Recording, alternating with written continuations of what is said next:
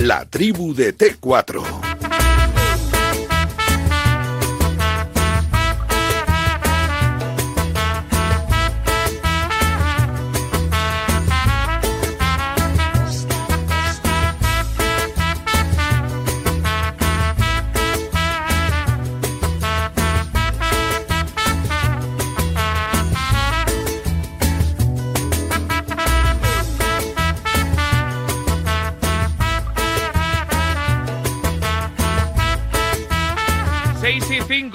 Menos en Canarias, hasta las 7 este 4 es el último T4 de la historia. Hola Pipi Estrada, ¿qué tal? Muy buenas. Buenas tardes, Escarabajano. Bueno, pues... Te, llamo para cerrarlo, ¿eh? Bueno, pues eh, digamos que hagamos un cierre feliz, un cierre, un cierre de felicidad, de continuidad. De continuidad, de continuidad. Y, que todo, y que todos los cambios sean buenos para todo el mundo y podamos seguir disfrutando como lo, estamos lo hemos hecho hasta ahora. Así que... A veces los cambios son buenos, también te oxigenan, te, te, te, dan más vidilla y por lo tanto hay cosas que, que, merecen la pena vivirlas y merece la pena cambiarlas también. La verdad que sí. A Vicente lo, importante, lo importante es que estemos todos contentos y felices. Por supuesto. Y Vicente encantado de estar por la mañana también, de 11 a 1, en un horario que recupera también, porque antes Vicente era hombre de mañana siempre. Ha estado los últimos cinco años por la tarde encantado de la vida haciendo un programón. Vicente es un gladiador de la radio y él se acopla absolutamente a, todo, porque además es un comunicador descomunal. La verdad que sí. Como Luis Ferrojo. Hola Luis Fernando, muy buenas. ¿Qué tal? Muy buenas tardes. ¿Cómo estás? Muy bien, muy bien. Vamos a poner un bonito broche, ¿no? Hombre, claro, pues como no podía ser de otra forma. Y hemos también invitado a esta tertulia a don Ramón Álvarez de Mono. Hola Ramón, ¿qué tal? Muy buenas. Buenas tardes a todos. Un honor estar en la última, la verdad. los últimos serán los primeros, Ramón, siempre. ¿eh? Desde, luego. bueno, en un día en el que tenemos... Eh, ha sido una semana muy intensa, ¿eh? con un montón de cosas. Los primeros días con el mercado de fichajes, con eh, Mbappé, que si venía, que si no, Griezmann en la última hora al Atlético de Madrid, de John Albas a muchos movimientos, Falcao al Atlético de Madrid. Parecía que no nos enganchaba... Falcao al Atlético de Madrid. Uy, al Atlético, perdón, al Rayo Vallecano ya, ya no sé ni lo que hablo. Al Rayo Vallecano.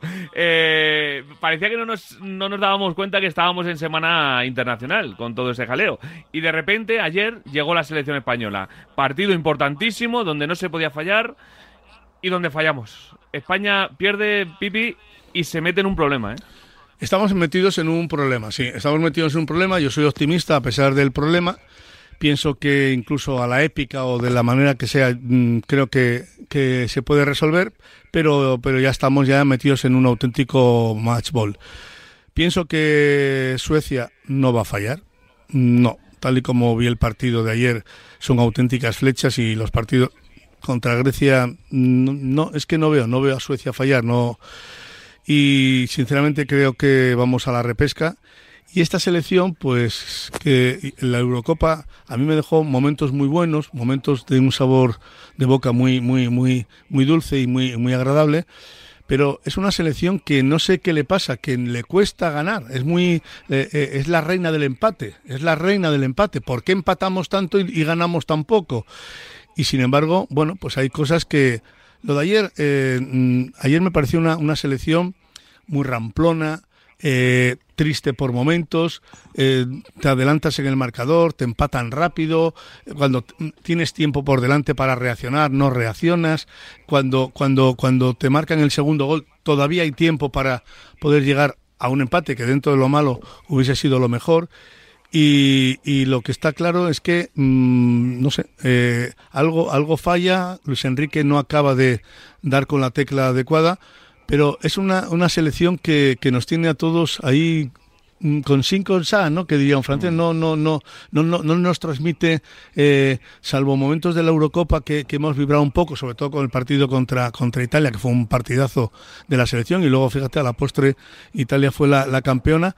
El resto, el resto es que nos está dejando un poco, un poco de bajonazo, un poco de bajonazo, y hay futbolistas ahí que, que o están muy agotados o, realmente no, lo sé. O sea, y, eh, no sé qué pasa con Coque, el, el, Eric García para mí no es central, para mí no es central, yo no soy entrenador ni, ni, le voy a buscar su puesto, pero para mí no es central, central.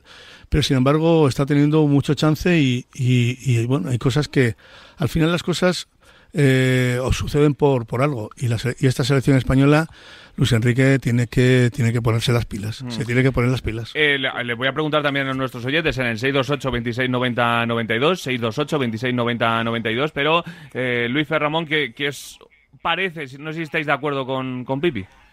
Hombre, yo sobre todo en lo del bajonazo de ayer, eh, totalmente, ¿no? Yo creo que todos esperábamos, eh, después de ese mal resultado que habíamos tenido con, con Grecia, que sacáramos algo en Suecia y, no pudo ser, ¿no? Venimos de unas semifinales de la Eurocopa, es decir, de, un nivel alto en, en, lo que hace referencia al rendimiento del equipo, pero yo también creo que si ves la selección española, eh, ves que, que es un, un equipo con, con buenos jugadores, pero no con grandes jugadores. Es decir, nos faltan eh, las grandes estrellas que ahora mismo no las tenemos. No tenemos un, un Mbappé o un Messi en Argentina. Esas grandes estrellas eh, no las tenemos. Por tanto, que nos hace falta una labor eh, muy, muy buena de equipo. Y eso es difícil en una selección porque requiere tiempo. Y no hay tantos entrenamientos para hacerlo, para tener un buen sistema defensivo, buen sistema de presión, movimientos hechos de ataque. Es decir, cuesta mucho más porque claro, no tienes tiempo. Y eso es un poco lo que está adoleciendo la selección española, es decir, de ese tiempo para, para trabajar y para tener un buen rendimiento. Para mí dimos un rendimiento altísimo en la Eurocopa que seguramente no correspondía al nivel de, de la selección española. Por tanto, ahora con estos malos resultados nos hemos metido en un problema. También te digo una cosa, hay tiempo para enmendarlo. Es decir, igual eh, que eh, no hemos tenido buenos resultados frente a Grecia y Suecia, tenemos otro partido contra ellos donde si ganamos, pues todo quedará equilibrado. Pero claro, el margen de error que tienes en una clasificación de grupo mm, lo, hemos, lo hemos perdido, lo hemos perdido y por tanto habrá que trabajar mucho y muy bien para dar la vuelta a lo que hemos hecho mal hasta ahora. Ramón. Yo es que yo creo que España en la Eurocopa es verdad que tuvo esas dificultades que comenta Pipi para ganar, pero sufrió mucho menos porque llevó a cabo su plan y su plan consistía básicamente en que lo que ocurriese en el partido no tuviese que ver mucho con las áreas. Y es que ese es el problema que yo veo en España. ¿eh? Lo comentaba ahora Luis Fer. Creo que nos faltan los jugadores que marcan las diferencias en las áreas, ¿no? Tanto arriba como abajo. Creo que tenemos un equipo de buenos jugadores en el centro del campo cuando están en forma, ¿no? Ayer no tuvo un buen día Busquets, pero sí que España sabe llevar a cabo su plan, mantiene alejado al equipo rival de su área.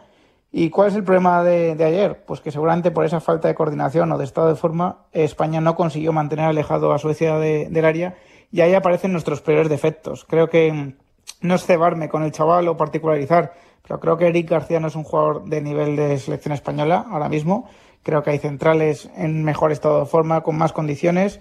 Creo que Creo que arriba, evidentemente, necesitamos muchas ¿no? para poder marcar las diferencias y que esta España va a depender de, pues eso, de estar en un estado de forma tan alto y tan coordinado que el plan del partido dependa de España y pasen las menores cosas posibles en las áreas, que es donde peor estamos con diferencia. Pero decía Ramón que nos hace falta gente que eh, defina arriba y abajo, eh, pero porque no lo hay en España, ¿crees? ¿O porque no está convocado?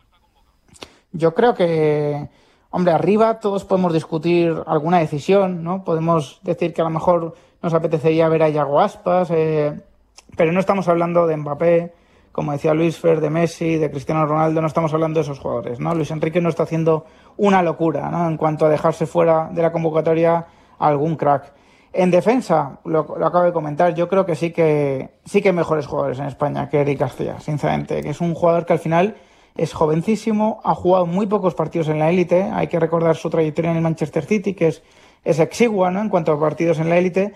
Y creo que, bueno, pues la, la fe que tiene Luis Enrique en, en Eric García, pues a lo mejor le acaba dando fruto en el medio plazo, pero ahora mismo creo que es una desventaja competitiva para España. Fíjate que yo no querría centrarme en, en, la culpa de Eric García, porque Eric García, digamos que es, es una anécdota dentro de lo que está pasando, pero sí es verdad que eh, Eric García, yo sinceramente, a mí me parece que es un buen futbolista. Eh, técnicamente tiene un nivel alto, eh, tiene buen pase, ve el fútbol muy bien, saca el balón además con, con, mucha, con mucha experiencia a veces diría experiencia en el sentido de que de que tiene el concepto muy claro de lo que es la circulación de balón y lo que es el, el pase perfecto pero repito, es que no, no es un futbolista que yo le, veo ahí como central y me parece que, que mm, me ofrece desconfianza. O sea, me da, me da una desconfianza porque digo, es que no es el sitio de este chaval ahí. Este chaval, a lo mejor por delante de la defensa,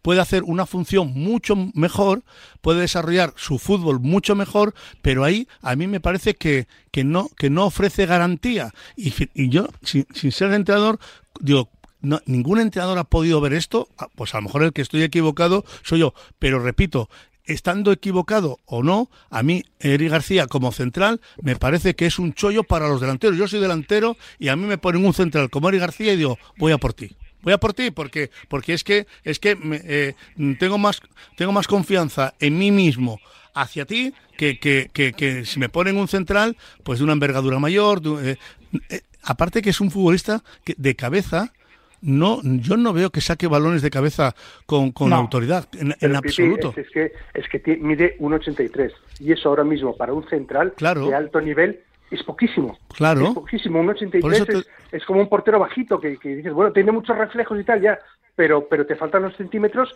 que te van a hacer sacar balones que es una cuestión pues de anatomía, ¿no? Y, y, eso es lo que no tiene Eric García, y te lo digo, esto pasaba mucho al Barcelona. Para mí, Eric García es un defensa que para el Barcelona, para muchísimos partidos del Barcelona, va a ir muy bien, porque el Barcelona defiende en línea alta, presiona, entonces no tiene tantas exigencias, tiene muchísima eh, salida de balón, eh, tácticamente es muy bueno, pero ¿qué pasa? Cuando hay que defender, las pasa canutas.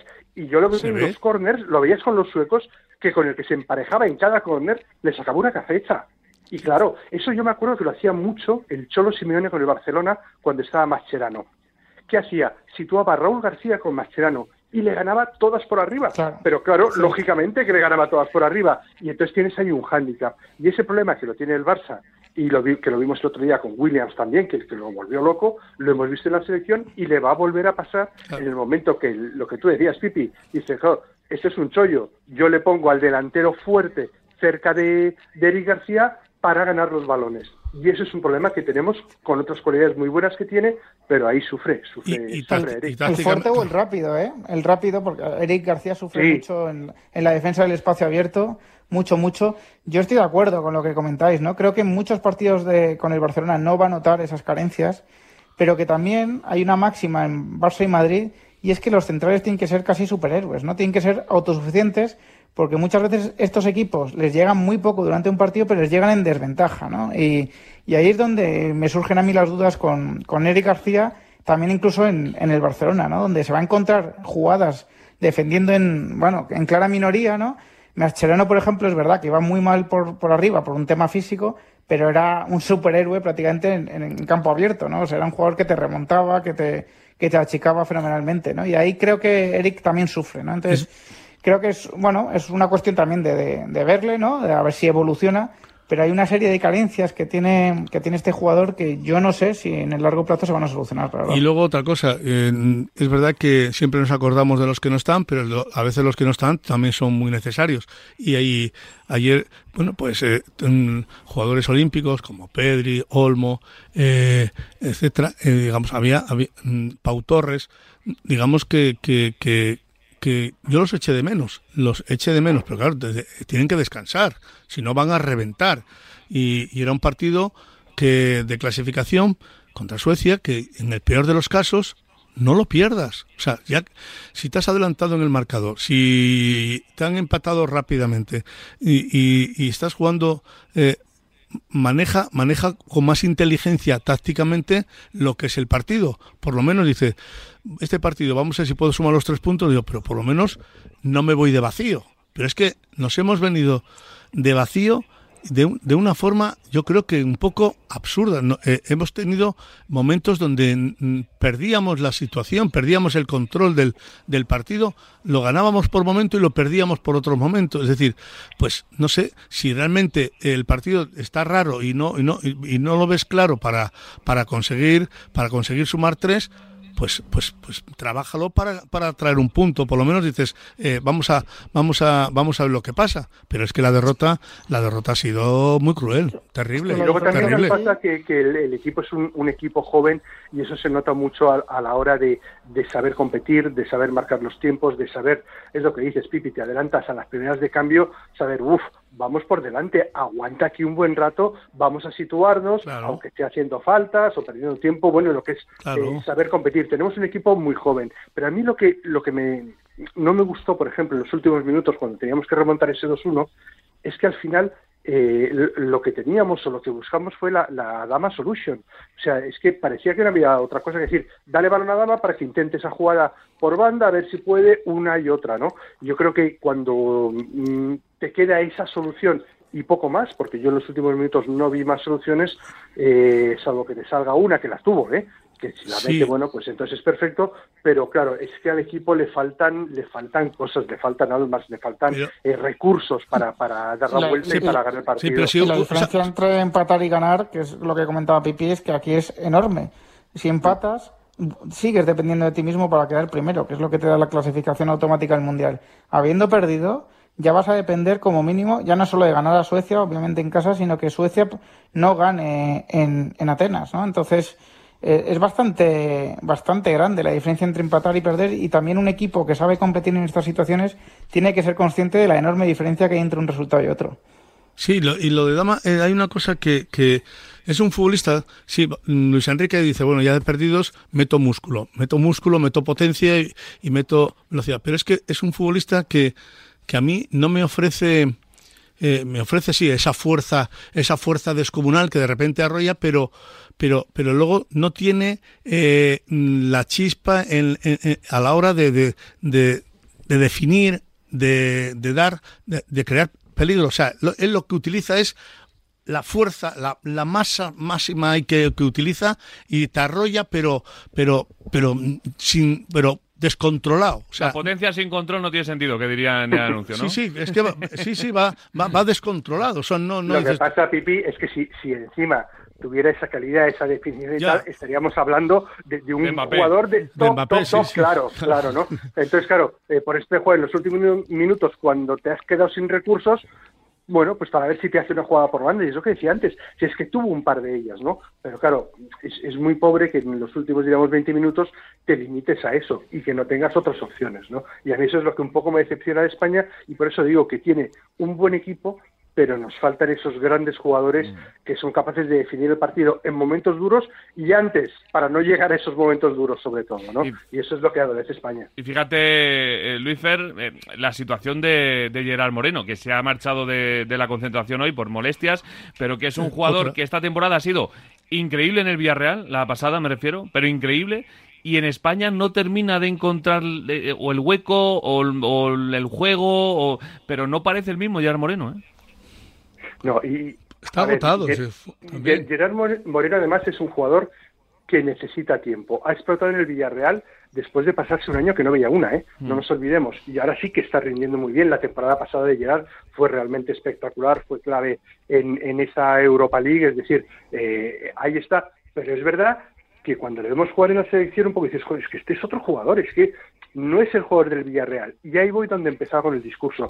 Porque esto, para que estos jugadores rindan, necesitan trabajar mucho los esquemas, los movimientos, la presión arriba, lo que se quejaba Luis Enrique de no ceder en, en, esas transiciones que además sabíamos que los suecos son muy buenos en ellas a la contra y eso. Es decir, o trabajas mucho y te sale muy bien, o a España le va a costar.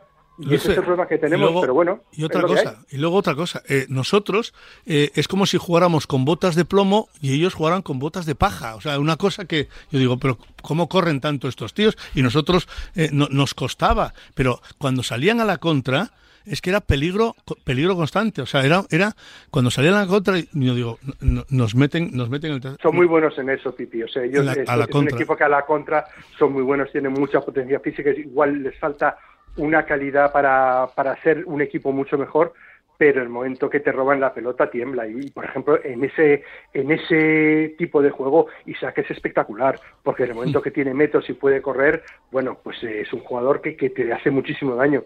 Y eso es lo que sabiéndolo no supimos evitarlo ayer sí no nos metieron en el tercero en la jugada en la jugada del del balón que, que cede Eric García a, pues, al portero, bueno, pero que eso... Pero que en esa, además, eh, pero eso puede, le puede pasar a cualquiera. en la que Eric además remonta y es el que al final mete la pierna para sacárselo. En ese aspecto es muy bueno, pero en otros falla. Pero que podía haber, eh, pero que no, no quiero eh, en, en esa jugada mm, cebarme con él porque eso es una jugada que le puede pasar, incluso le podría haber pasado a Ramos o a Piqué, o sea, perfectamente.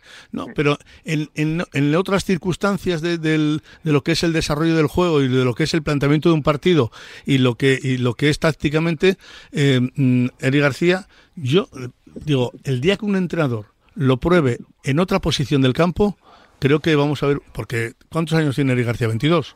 ¿23? 20 creo, ¿no? ¿Eh? Sí, sí, Claro, como 20 mucho, yo creo que tiene. Sí, sí, es muy joven. También es muy importante arroparle, ¿eh?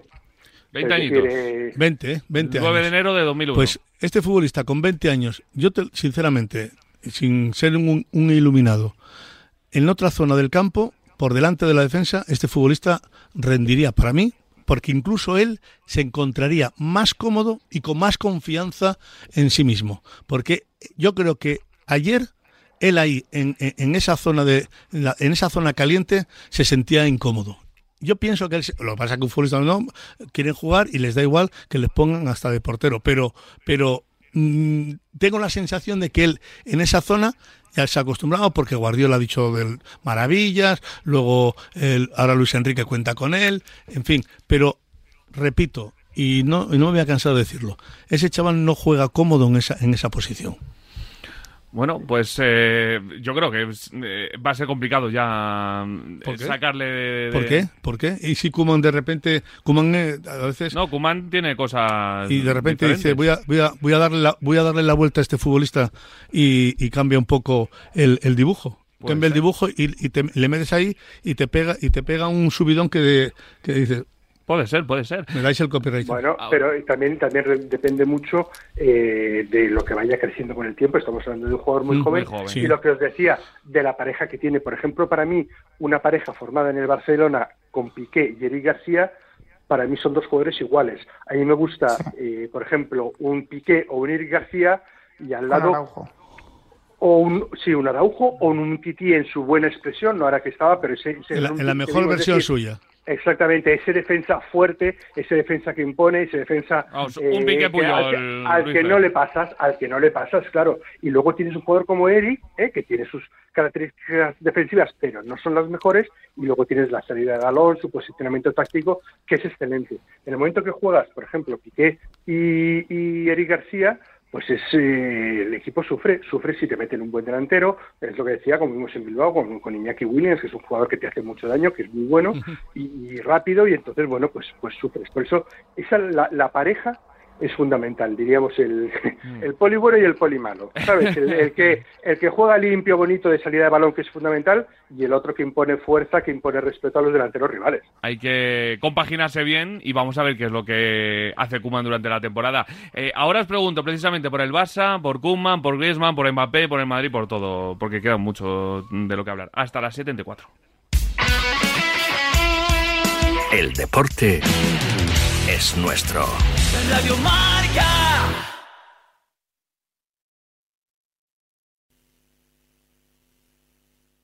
Empieza de nuevo y siéntete bien en David Lloyd Aravaca. Todo lo que necesitas para un estilo de vida saludable y activo. Únete a las clases de ejercicio al aire libre, sumérgete en la piscina exterior y disfruta del relax en nuestra terraza. Elige tu experiencia. Comprueba por qué tantos socios disfrutan de David Lloyd Aravaca. Infórmate de la cuota flexible de tres meses. Visita davidlloyd.es.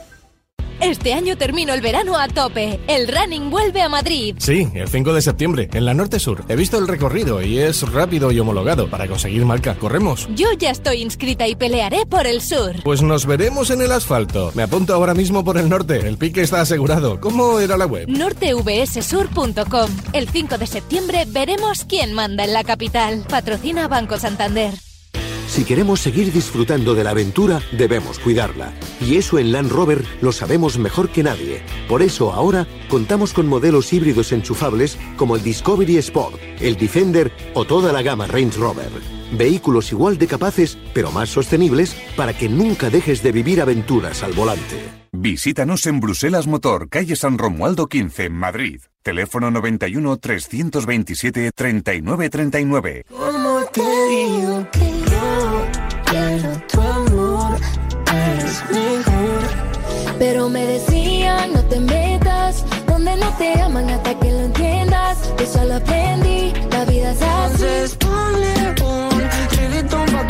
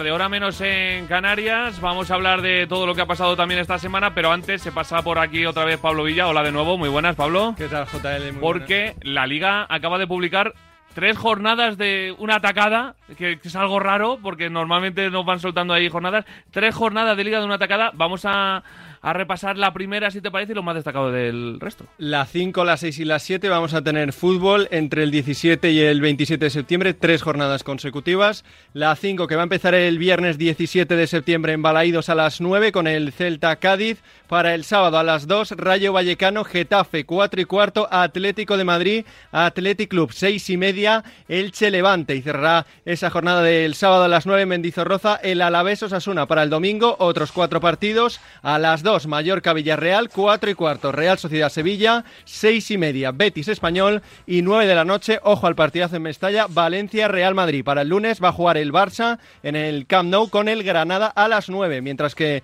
la jornada 6, que será intersemanal. Los ojos se dirigirán el martes 21 a las 7 y media al Coliseum Alfonso Pérez con un partidazo Getafe Atlético de Madrid. Para el miércoles 22 jugará el Real Madrid a las 10 en el Bernabéu con el Mallorca, mientras que el jueves 23 a las 10 en el nuevo Mirandilla, Cádiz, Barcelona. Y la jornada 7, el siguiente fin de semana, sábado 26, 2 de la tarde, a la vez Atlético de Madrid y 9 de la noche, otra vez en el Bernabéu, dos partidos consecutivos para el Madrid. En este caso recibirá al Villarreal, mientras que el domingo 27, 4 y cuarto en el Camp Nou, Barça Levante. O sea que a partir de la jornada 5 ya volvemos a los horarios habituales. Los de viernes, sábado, domingo, lunes y bueno, si queréis ver todos los tenemos en nuestras redes sociales, todos los horarios de la liga. Gracias Pablo. A ti. Con un partido de lunes en el Barça, ¿eh, Luis Fer?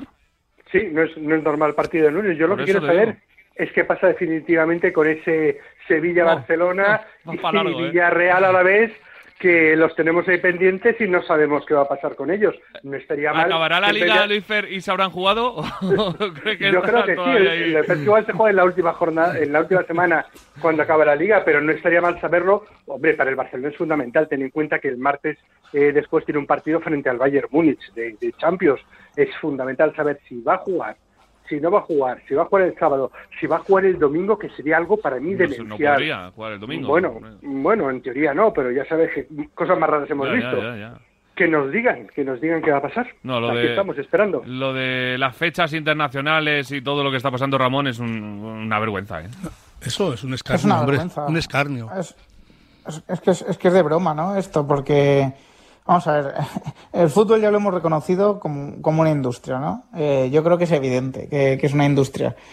Y, resulta que la industria decide pararse durante tres veces en el invierno en dos semanas, ¿no? O sea, yo creo que esto lo notamos todos, ¿no? Eh, las emisoras, los diarios, las webs, absolutamente todos, ¿no? Lo, se nota. Porque por mucho que de verdad que lo intentemos vender, evidentemente el fútbol de selecciones en fase clasificatoria sobre todo no tiene el impacto que tiene la Liga, la Champions y las competiciones de clubes.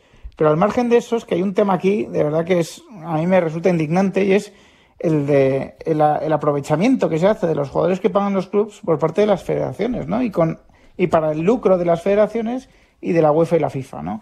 Ahora estamos viendo que Gerard Moreno se vuelve como el Estias. Eh, hemos visto también la entrada criminal que le hacen a Messi ayer. Tremendo. Eh, creo que fue contra Venezuela, eh, pero tremendo, o sea, para No retirar. lo rompieron de milagro.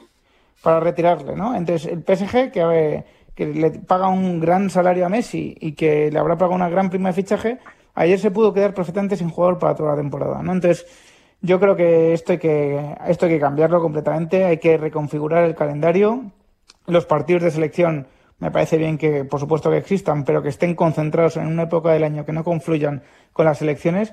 Y desde luego, absolutamente indignante que todavía no sepamos qué va a pasar con ese Sevilla-Barça, por ejemplo, donde de disputarse el, fin de semana, pues habría, nos habríamos encontrado con dos equipos eh, muy mermados, sobre todo el Sevilla en este caso, que tiene más internacionales latinoamericanos, y que y eso es desvirtuar una liga completamente, ¿no? Así que, pues sí, yo me indigno cada vez que hablamos de este tema, la verdad.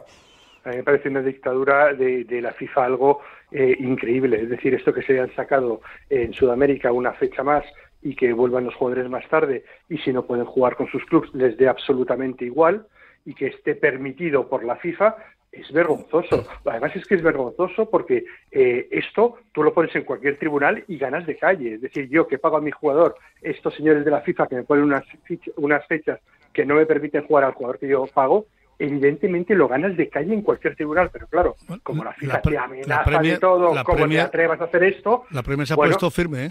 La, es que yo creo que, la premia que se ha puesto firme, ¿eh? Y eso va a haber que hacerlo. Claro. Va a haber que hacerlo porque es que si no esto es un cachondeo. Yo Es entiendo- decir, hay que unificar fechas Claro. y todo de una manera coherente y sin que nadie se invente a mitad de camino una nueva fecha y te destroce toda la, la planificación que tienes de partidos. Es que es que no tiene ningún sentido. Luis Fer, yo, yo sé que es difícil eh, hacer un calendario, eh, sobre todo cuando tienes que jugarte una clasificación para un mundial, cuando estás metido en un campeonato doméstico, es decir, luego viene, luego viene la Champions, estás metido en, en, en much- en muchos fregados, ¿no? De- de- en la Liga, la Champions, la clasificación para el mundial, a nivel de selecciones, y yo sé que es difícil, que es complicado, pero pero para eso cobran lo que cobran y para eso están ahí y tienen la responsabilidad que tienen para hacer un estudio de un calendario mucho más racional, porque es que esto es que esto no hay no hay por dónde cogerlo, es decir, eh, el Sevilla eh, juega contra el Barcelona y tres de sus puntuales no van a poder jugar y si juegan van a jugar agotados. El, el- Atlético de Madrid pierde siete jugadores internacionales contra el español el, el sábado a las 2 de la tarde. Están intentando cambiar el horario. Otros igual. Es decir, pero es que es el, es el, el, el- Sevilla, son todos, o sea, prácticamente todos están involucrados porque tienen jugadores sudamericanos y, y están jugando pues con unos horarios y están jugando eh, muy cerca del, del, del- del- en la cuarta jornada, es una sangría, es una auténtica sangría.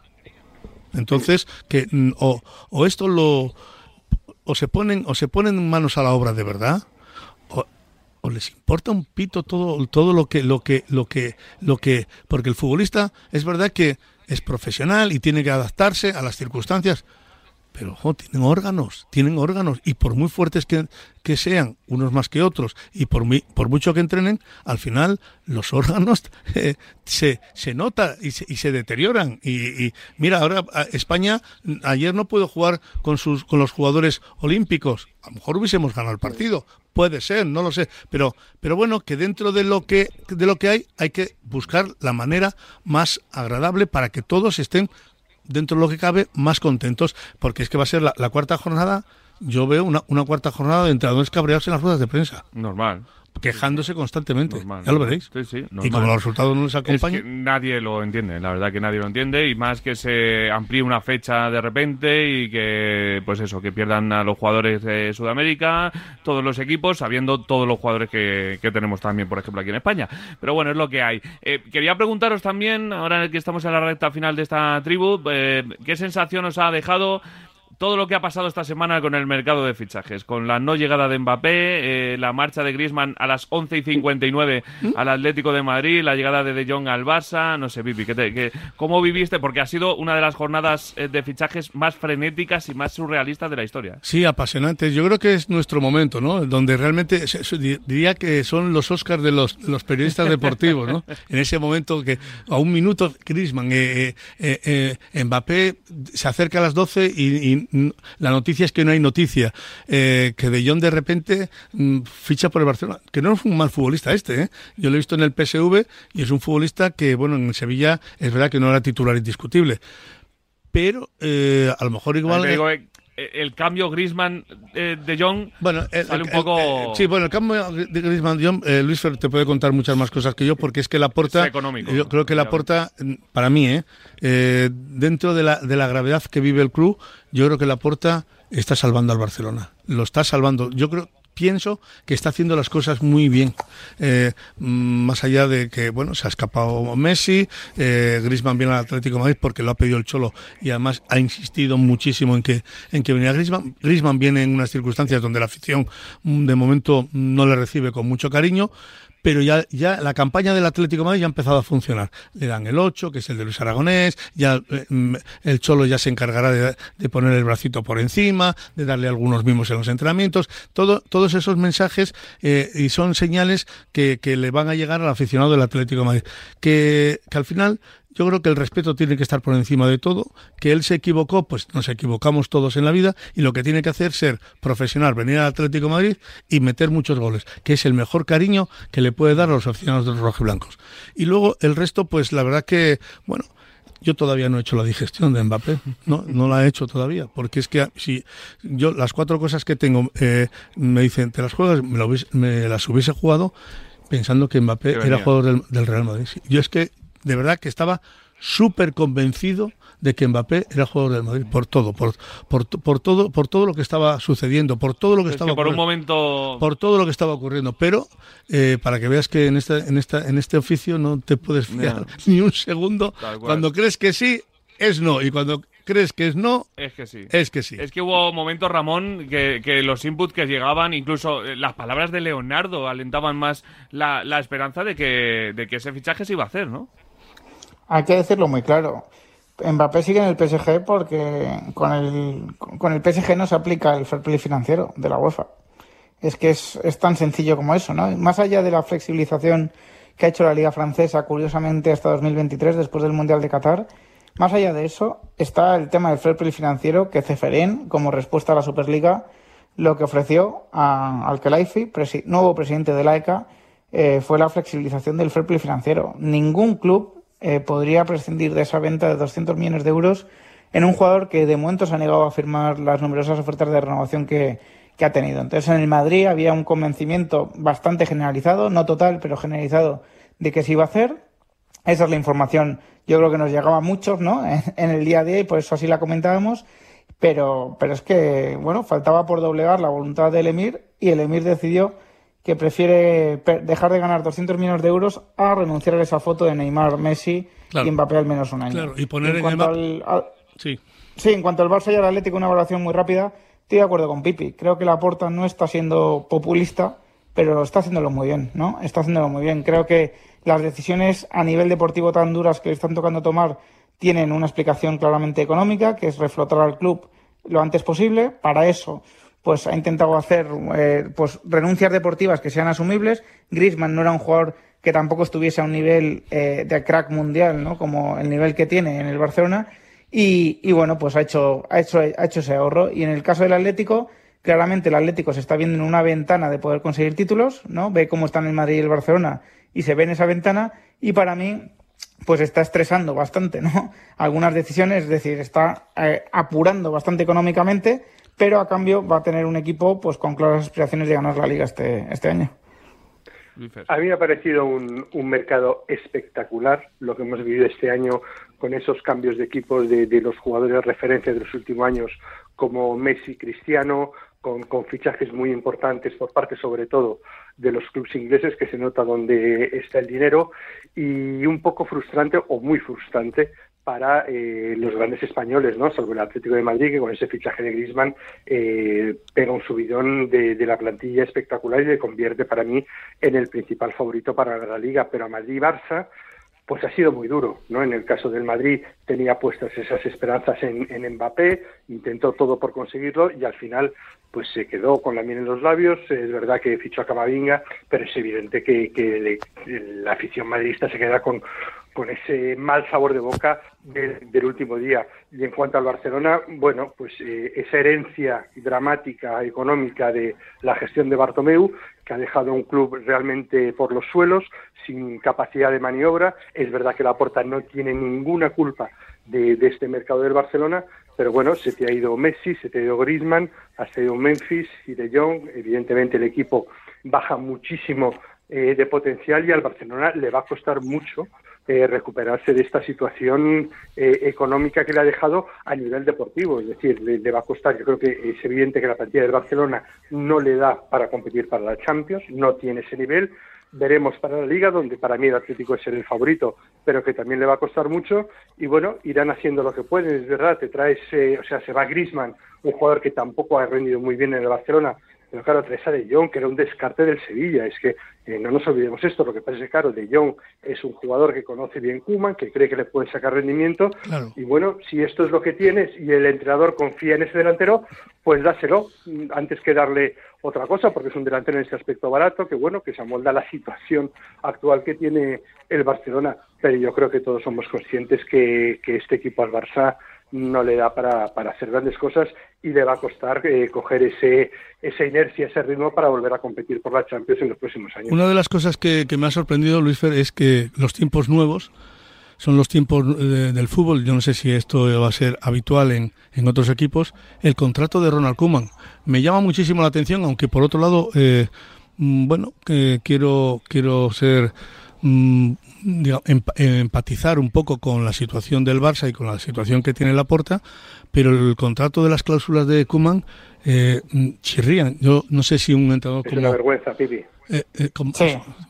bueno, Es bueno, es una es una vergüenza, vamos a ver, porque porque estamos en otra cultura. Porque eh, de repente dice que, que te impongan una serie de, cláusulas de eh, fútbol ofensivo, cantera, tal, una serie de cosas, y dices, Un esquema, Pipi. Sí. Un 4-3-3. Es que, es sí. que, o sea, es Entonces- que no, es- no- no es muy serio, ¿no? no, no, no es muy serio, pero Kuman ha tragado con esto porque dice, llámame gorrión, pero echa mal piste, por ejemplo. Eh, dice, yo tengo ganas de entrenar al Barça. La Porta es verdad que no lo quería, porque ya tuve- me acuerdo de aquella famosa reunión o varias reuniones donde aparecía el abogado y- o el representante con el contrato en la mano y, y no y no no pudo, o sea, no se pudo Se va deshacer por, porque no pudo echarlo no pudo no se pudo deshacer de él o sea no confiaba en él eso pero a veces estas cosas eh, mm, de repente eh, ca- cambian. Y Kuman para mí eh, sinceramente creo que Kuman es un buen entrenador para el Barcelona Mira, sí. eh, lo, lo que pasó el otro día, eh, todo este contrato de, de condiciones eh, lo anuncian la Dirección Deportiva del Barcelona en un off the record, on the record o como lo quieras llamar, con sus periodistas amiguitos, con su corrillo. es una filtración interesada no No, no, filtración interesada, no, que lo reúne para decírselo. Sí. Lo reúne para decírselo. Y decirle, mira, queremos renovar a Kuman, pero solamente lo renovaremos con tres condiciones. Una, la de ganar títulos. Eso es igual porque eso se sabe siempre. Sí, si ganas sí, títulos, está claro. eh, sigues, no ganas títulos, pero, fuera. pero, eso para el que tiene el contrato y para el que no lo tiene no, no. Segunda, no, un juego ofensivo, un juego eh, bonito, que tal, que, que el equipo guste. Vale, ¿quién mide eso? ¿Cómo se mide eso? ¿Quién, quién mide lo bonito que es el juego del Barcelona? Primera trampa, ganar. primera trampa, primera trampa. Segunda trampa, no, tendrá que seguir un poco las ideas de la directiva. Una de ellas, y es que les dicen a los periodistas los nombres, que saque rendimiento un tití. Y número dos, que juegue Ricky Puig, dos jugadores que no cuentan para nada. Para Kuman, Ricky Puig no contó ni para Kuman, ni para Setién, ni para Valverde, ni para in- ninguno. Y un tití tiene una rodilla que, bueno, si, si ha mejorado, jugará porque hemos visto que es muy bueno, y si no, no jugará. ¿Qué hacen? Segunda trampa. ¿Eh? Si no los pones, te habíamos dicho que los pusieras, pues entonces a la calle. Pero Kuman no tiene un pelo de tonto y no va a tragar por estas cosas. Y sabe perfectamente dónde está, con quién está y lo que tiene que hacer. Es Sí, decir, aquí que- que- poner una que- trampa Koeman- Koeman- y la que- que directiva, firma de sus directivos, ha querido, eh, o sea, delante de sus periodistas, decir, eh, mira, qué fuertes somos y lo que queremos hacer. firmo pa- firmo para seguir y luego haré lo que me da la gana no yo- Koeman va a atender a la primera cláusula que es ganar títulos, ¿vale? Que eso es lo que salva o, ma- o, o, Pero a digamos, todos, acaba con a cualquier todos, a todos. Eso es, eso es. Eso es, porque si gana títulos y Ricky Puig tiene que salir cedido el año que viene porque no ha jugado, pues no creo que haya ningún problema. No, a lo mejor le mete que minutos. Le mete minutos que en partidos amistosos. En partidos amistosos. No, y si los Y centrales son Piqué, Araujo o Eric García, un tití no va a jugar y lo pondrá un partido a ver que está bien. Y si, si está bien un tití, le va a poner que, que, que Koeman tampoco es tonto. ¿Sabes? Es decir, si este tío está funcionando, sabemos que es muy bueno. Lo que pasa es que dudamos, dudamos que funcione porque ya lo hemos visto en los últimos años.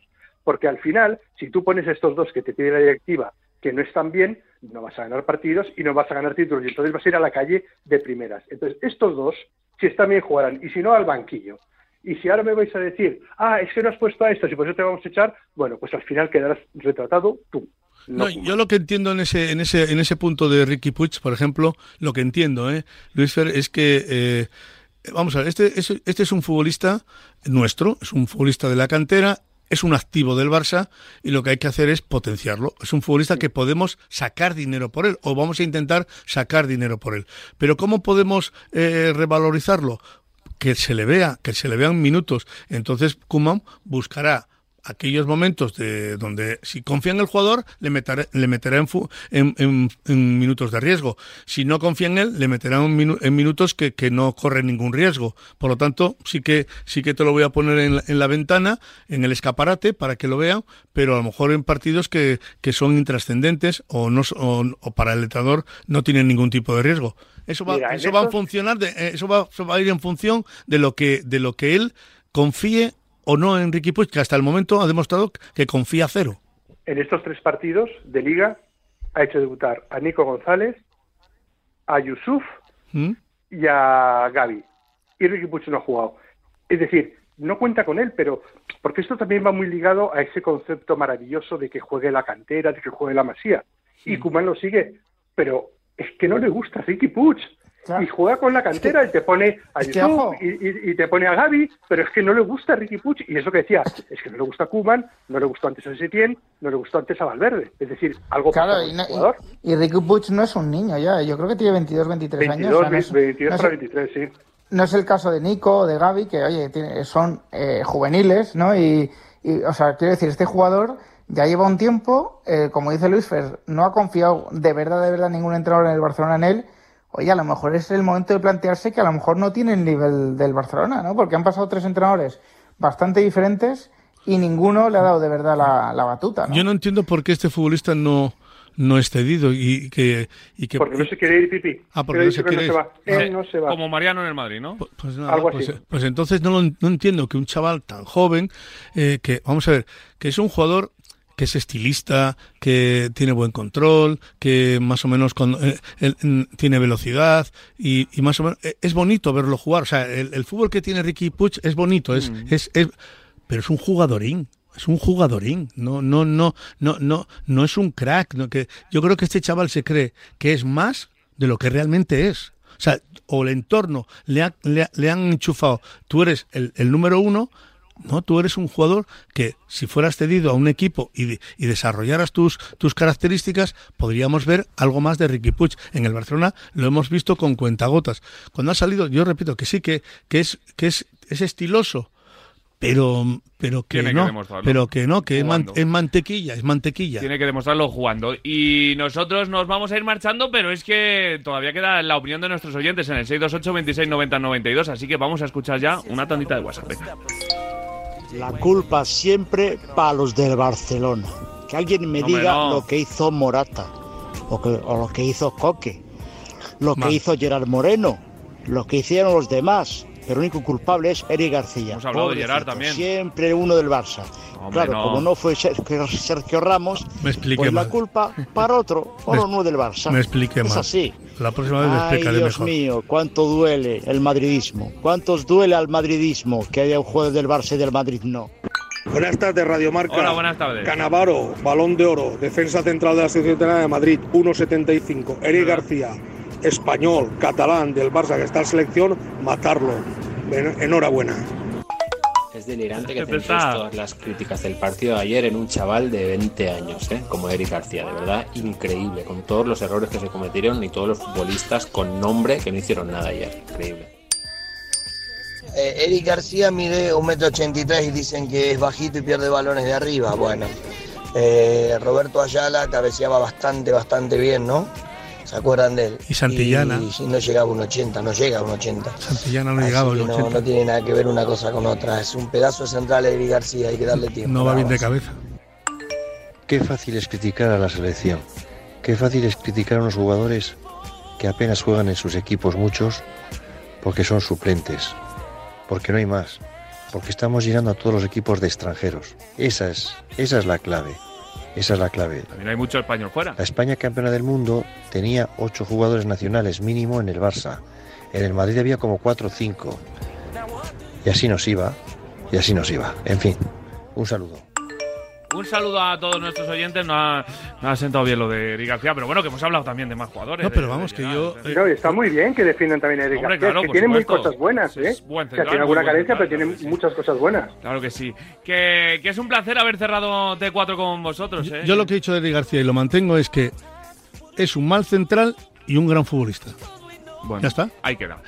Pichón, que un Aquí- abrazo muy grande. Muchas gracias por estar aquí en el Aquí cierre. estoy ayudando a bajar el telón. Sí, es verdad. Ahora no te vayas, que ahora hay que darle a la manivela. A la manivela para que baje el telón. Bajada de telón aquí. Que, te, que ya te escucharemos con Vicente y en la tribu y en un montón de sitios, ¿eh? Mientras estemos vivos puede pasar cualquier cosa. Eso es. Gracias, Pipi. Un abrazo para todos. Gracias, Luisfer. Como siempre, un placer tenerte por aquí, ¿eh? Un abrazo para todos vosotros. Eh, telón sube, telón baja. Eso es, tal cual. Según se baja uno, empieza a subirse otro. Por cierto, que a las 4 de la tarde, desde el lunes, la pizarra de Quintana. Programón absoluto con Miguel Quintana, con Adrián Blanco y con Alex de Llano. Que nadie se lo pierda. Eh, gracias, Luisfer. Un abrazo. Y gracias también a Ramón Álvarez de Mon. Gracias, Ramón. Muchas gracias a ti y, y eso, que enhorabuena por el pedazo de mes que te has marcado en, en la radio. que Bueno. has podido con todo. He, he podido gracias a los buenos compañeros que he tenido al lado, por ejemplo, comentando al Real Madrid. Así que te escucharemos, eh, Ramón, en la pizarra de Quintana y en un montón de sitios en la tribu y vas a estar aquí un montón de lados, ¿eh? Así que estamos en contacto. Un abrazo, Ramón. Un abrazo enorme, gracias. Nos marchamos, última T4. Ha sido un placer estar con vosotros desde enero de 2017. Lunes que viene, a las 4 de la tarde, la pizarra de Quintana. Vicente Ortega desde las 11 de la mañana con el programa de Ortega, la nueva parrilla, la nueva Radio Marca. Pero como siempre, con vosotros al lado. Adiós.